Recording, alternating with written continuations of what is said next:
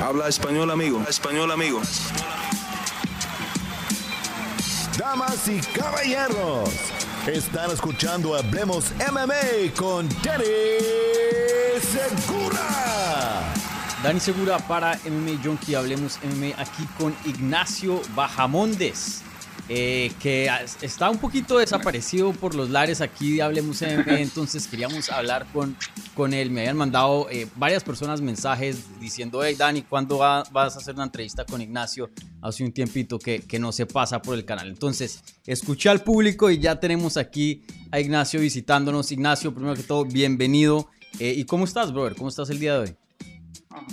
Hola, ¿qué tal, Dani? No, bien, ya por fin aquí en, en, Chicago, ya llegué aquí a mi campamento por problemas de visa, estaba desaparecido, andaba en Chile, eh, pero ya, ya estoy de vuelta, ya estoy de vuelta y tiene jaula para rato. Claro, sí, entonces eh, estaba supuesto a pelear en agosto eh, contra Klein, se cancela esa pelea por los problemas de visa, te tuviste que volver a, a, Chile, me imagino, a hacer todo el papeleo, ya ahora nuevamente estás en Estados Unidos, bueno, ya se puede decir que un peso quitado de tus hombros.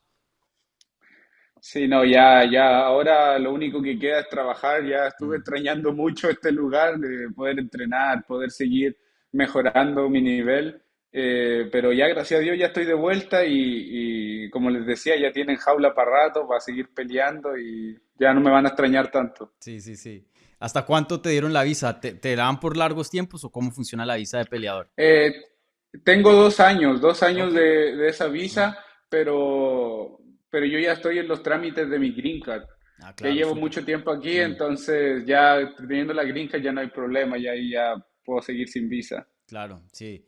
Sí, eso, es algo que, por ejemplo, eh, el público americano que pues no, los que nacen aquí en Estados Unidos pues no tienen concepto de todo el papeleo y todo lo que se requiere. Eh, una presión añadida a los peleadores internacionales porque pues esto del papeleo les toma tiempo, les cancela, les puede cancelar peleas, o sea, es una, una preocupación de más, por decirlo así, ¿no?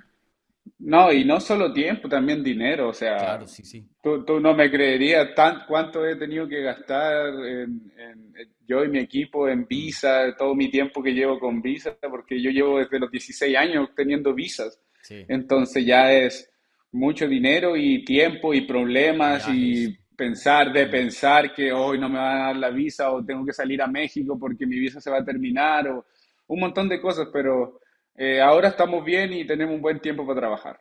Excelente, excelente. Y, bueno, eh, la última vez que te habíamos visto fue en febrero, donde consiste, conseguiste una victoria muy, muy rápida. Eh, estamos más o menos acostumbrados a verte unos dos, tres veces por año, ¿no? Nada más has peleado una vez en el 2022. Me imagino que antes de que se acabe el año, sí o sí, te vemos en la jaula.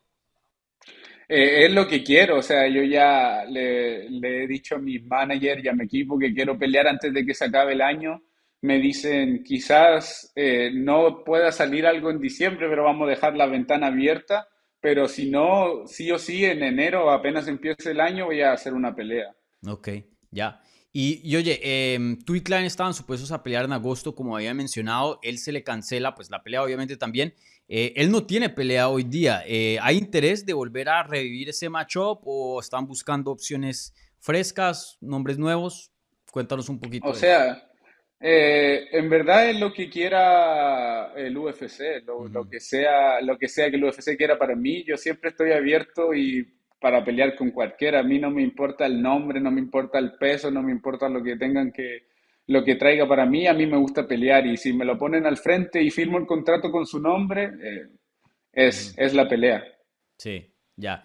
Eh, idealmente tú sí quisieras pelear en diciembre, o sea, terminar el año con otra pelea además. No, no, no, sí, sí, no, a, mí, a mí me, claro, a mí me gustaría terminar el año para por lo menos poder decir, ya, ok, hice dos peleas, me siento más tranquilo, me hice dos peleas este año, pero en verdad es a lo que Dios quiera, lo que mi equipo, yo confío mucho en mi equipo, entonces eh, si ellos deciden que sea en enero, eh, el, el, camino a seguir.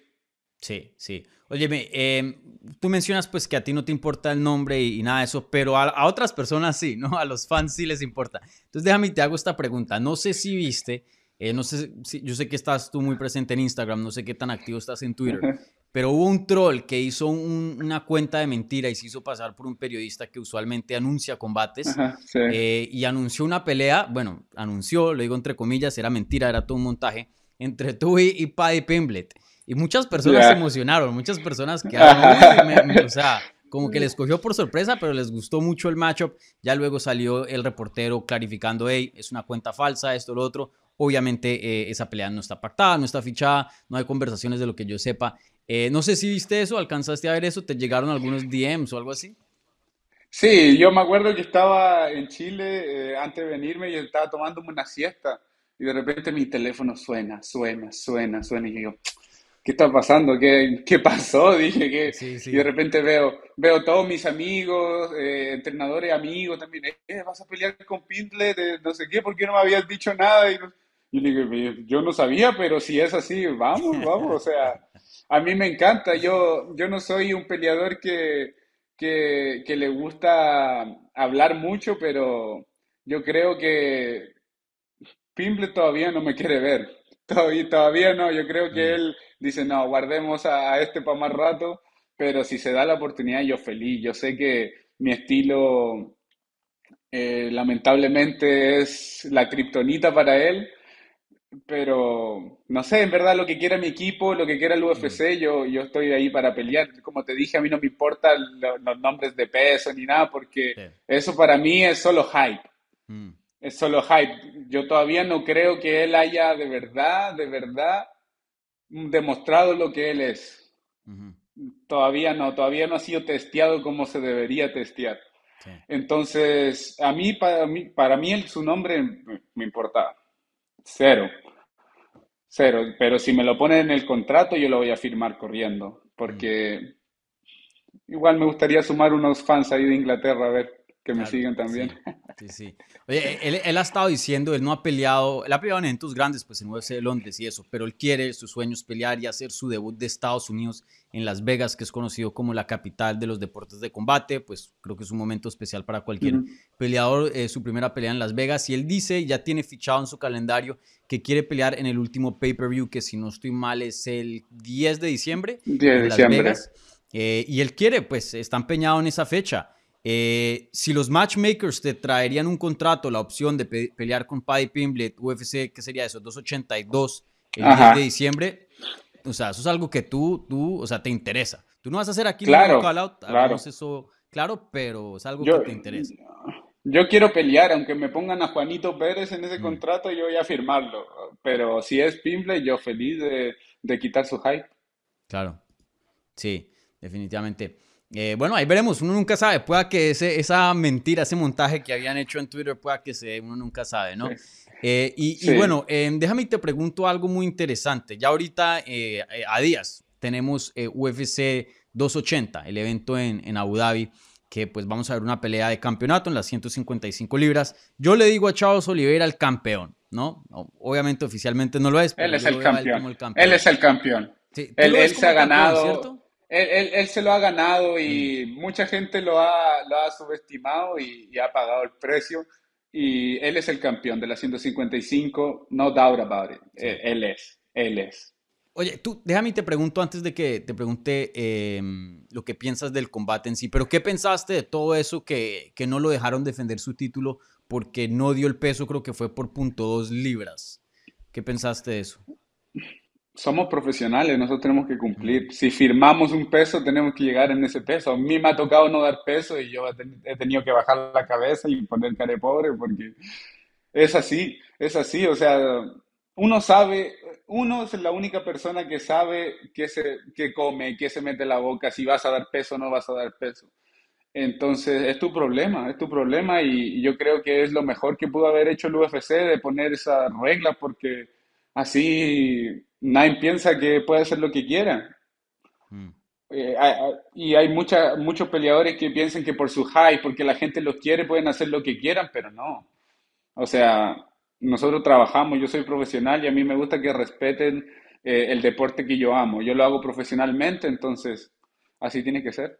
Sí, sí, estoy de acuerdo contigo 100%. culpa de Charles Oliveira, claro. Lo único que a mí me, medio me molestó, y para ser 100% franco, fue que eh, justo alrededor que estaba pasando eso, estaban metiendo a Daniel Cormier en el Hall of Fame, ¿no? En el Salón de la Fama de UFC. Y, él tuvo un discurso donde prácticamente se burló de que sí, que él hizo trampa y admitió que eh, la pelea contra Anthony Johnson, que fue una defensa de título, él no dio el peso y que sí, que se empujó con la toalla y todo eso. Y todo el mundo se reía de eso y era como un chiste. Y eso fue lo único que no, no me gustó, porque si, si vamos a hacer chiste de eso, entonces devuélvanle los 200 mil dólares y el cinturón a, Charles que, que dio No, claro, eh, eh, es, es, una falta de respeto. Sí o, sí o, sí es una falta de respeto. O sea, está bien, DC es un gran campeón, eh, sí merece estar en el Salón de la Fama, eso no le quita nada, pero, pero eso estuvo mal. O sea, todos lo sabemos y todos los que somos, somos peleadores sabemos que eso estuvo mal. O sea, si a mí me lo hacen, yo me hubiera sentido malísimo. Claro. Sí, yo soy el, el contrincante de él. Pero él fue, ganó la pelea como, como, como quiera, pero no le quita la falta de respeto. Sí, sí, ahí es donde está mi punto, como dicen eh, en Latinoamérica, ¿no? Todos en la cama, todos en el suelo. Nada de, ah, con este sí nos reímos y este otro lo, castigamos, por decirlo así. Bueno, pero de vuelta a la pelea de, Charles Oliveira, el, el, campeón de las 155 libras, aquí enfrentándose contra Islam Makashev. Eh, ¿Cómo ves esa pelea tú? Me parece una pelea muy, muy interesante. Creo que hay muchos, creo que nadie está en el medio. O, Charles Oliveira va a ganar o Islam va a ganar y lo va a dominar. Creo que... Eh, ¿Tú dónde estás en, en Wow, eh, yo... Wow, es, que es una pelea muy, muy dura. Me gusta mm. mucho el estilo de, de Charles Oliveira. Me identifica mucho también su personalidad conmigo como peleador. Pero Makachev es una bestia. Es una bestia. O sea, tengo a mi compañero Belal Mohamed entrenando con él allá en Abu Dhabi y hablamos por teléfono y me dice, dude, no para. Es un robot. O sea, termina de entrenar, se sube a la bicicleta, se baja la bicicleta, se pone a nadar es, es, es una bestia. Eh, yo creo que eh, es un peleador profesional, lo que estamos hablando. Él es un peleador profesional. Él no piensa nada más que ganar. Nada más que eso. Esa es su mentalidad. Entonces, es, es, una, es un choque de estilos que, wow, uno nunca sabe para qué lado puede irse. Es una pelea muy buena. Yo como peleador y peleador de las 155 libras, lo miro y esa pelea y eso es una pelea de campeonato. Mm. Eso es una pelea de dos, los dos mejores del mundo viendo quién es el mejor. Entonces yo creo que no me la voy a perder nunca. Sí. Oye, pero, pero aquí déjanos con una predicción de, de, la jaula. ¿Tú, ¿Tú quién crees que va a ganar? O sea, tú ves el combate, ves el estilo de Charles, ves el estilo de Islam. Yo sé que es difícil, pero ¿qué crees que es lo que vamos a ver? Si la pelea se va a la distancia, de seguro va a ganar Makachev. Mm. Por pelea de distancia. Pero como saben, esto es MMA. Esto me da, una mano puede cambiar eh, completamente un peleador. Eh, entonces yo creo que si por terminarla antes puede ser Charles, pero si va a la distancia yo creo que por puntos se la va a ganar Makachev. Mm. Por su estilo, por su constancia, por su, por su fuerza física, yo creo que se la puede llevar Makachev por puntos. Sí, sí, esa pelea para mí, probablemente la, mi pelea más esperada del 2022. Un combate pero muy eh, bueno es la más esperada, como te digo, son los dos mejores del mundo.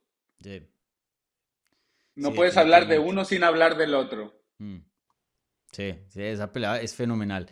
Eh, y bueno, eh, última pregunta. Eh, yo sé que apenas tienes 25 años de edad, no hace mucho entraste a UFC, tienes que tres peleas dentro de la compañía ya. así que no, no, no, es que te esté apresurando acá, pero tú como peleador en tu carrera, tú ves a, a Islam y a Makashev ¿Qué tan lejos te ves de tú estar en, ese, en esa atmósfera, por decirlo así, a ese, eh, ya a, ser contendiente al título o ya peleando por un título? ¿Qué tan lejos te ves de ellos? Yo creo que tengo 25 años hoy en día, yo creo que a mis 27 años ya voy a estar ahí metido en el top 5.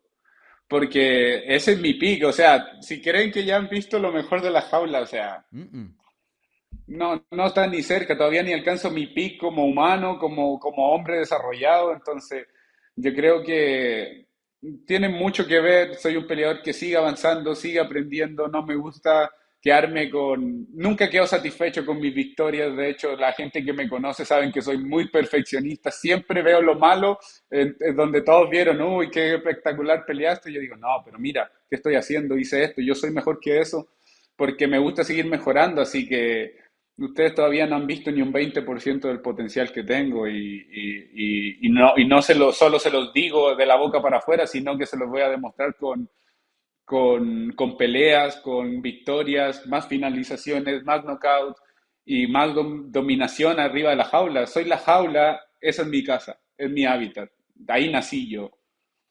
Sí, sin duda. Bueno, yo voy a mandar buenas vibras al universo. Vamos a estar hablando tú y yo otra vez en el 2022 en una entrevista previo a un combate. UFC 282 Las Vegas. ¿Te parece? Claro, claro, ahí vamos a estar. Y después de la pelea también vamos a hablar para que hablemos del knockout. o sea, dos entrevistas más en el 2022. Vale, Ignacio, pues muchísimas gracias por tu tiempo. Em, te, bueno, te felicito por lo de la visa y espero que te salga lo del green card para poder salir de eso y tener ya eso atrás. Y, bueno, eh, como mencioné, esperemos verte nuevamente en el 2022. Sin duda creo que los fans en general, pero especialmente los fans latinos, apreciarían otra peleita más en el año de la jaula Bajamondes. Sí. No, yo también. Y muchas gracias, Dani, por el tiempo también, aquí por la exposición. Y nada, ya tengo mi visa tienen jaula para rato, ya no se pueden esconder. Ya no, no hay, pueden arrancar para ningún lado ni dónde, porque la jaula está en Estados Unidos ya y hay jaula para rato. Así que nos vemos pronto arriba de la jaula y contigo aquí pronto también.